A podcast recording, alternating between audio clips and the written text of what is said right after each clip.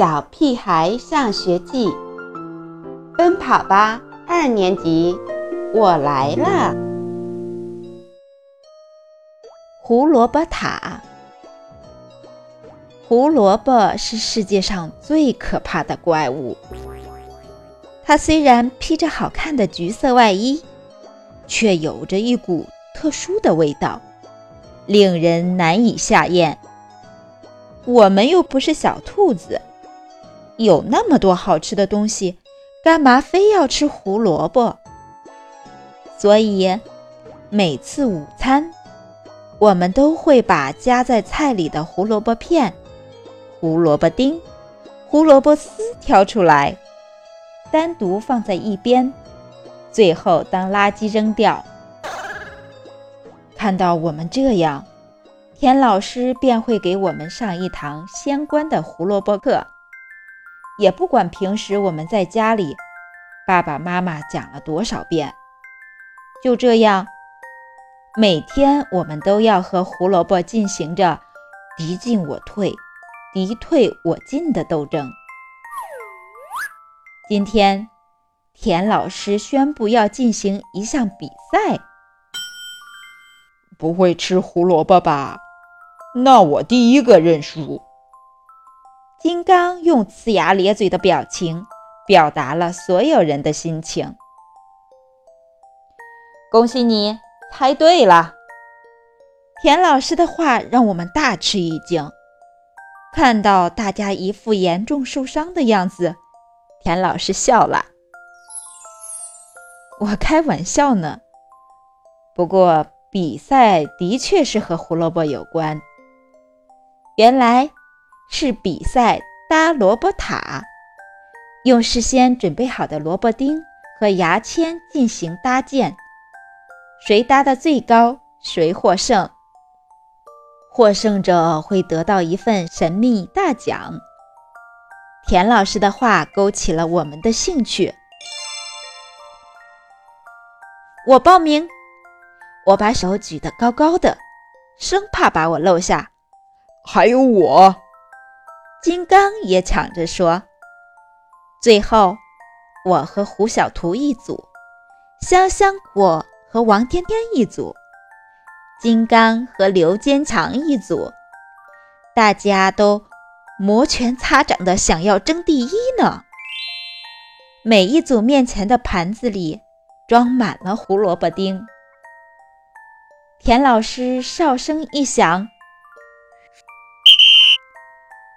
我飞快地拿起一根牙签串了起来，没想到小小的萝卜丁很不听话，我刚串了两串就被牙签扎到了手。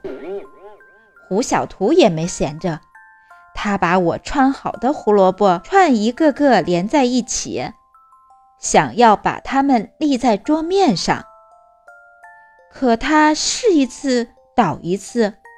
有的还掉到了地上，好不容易串起来的胡萝卜丁撒了一地。看来得动点脑筋才行。我瞄了一眼香香果和王天天，他们把串好的胡萝卜串摞起来，一层一层，越叠越高。看起来还挺结实的，可是垒到一定高度时，胡萝卜串突然倒塌了，之前搭好的胡萝卜塔又消失了。老师，金刚偷吃胡萝卜。王天天时刻不忘他的老本行。金刚说没偷吃。可他牙齿上的橘黄色泄露了秘密。他平时可是最痛恨胡萝卜的呀。我也偷偷把一小块胡萝卜丁放进了嘴里，别说，味道还可以，甜甜的，脆脆的。就在我和胡小图偷吃胡萝卜丁的时候，香香果那组的方形胡萝卜塔已经。搭起六层啦，金字塔的结构最稳定。我的想法得到了胡小图的赞同，我们开始一起搭建金字塔。金刚和刘坚强的塔檐最特别，竟然用了几个超大胡萝卜丁。哼，真难看。胡小图撇着嘴评论。金刚一边嚼着胡萝卜丁，一边得意地说：“塔往左斜，嗯，就在右边放个大的，保持平衡。”香香果担心地对金刚说：“你这塔歪歪扭扭的，我看有点悬。”我和胡小图的金字塔搭到第十层时，金刚的方塔已经开始摇摇欲坠，必须用手扶着才行。小心！田老师的声音还没落下。金刚和刘坚强的方塔便轰然倒塌，化成一片废墟。而我呢，感觉好像在建造一栋大楼，胡萝卜丁就是楼体，牙签就是两座楼体的支柱。终于开始对接啦！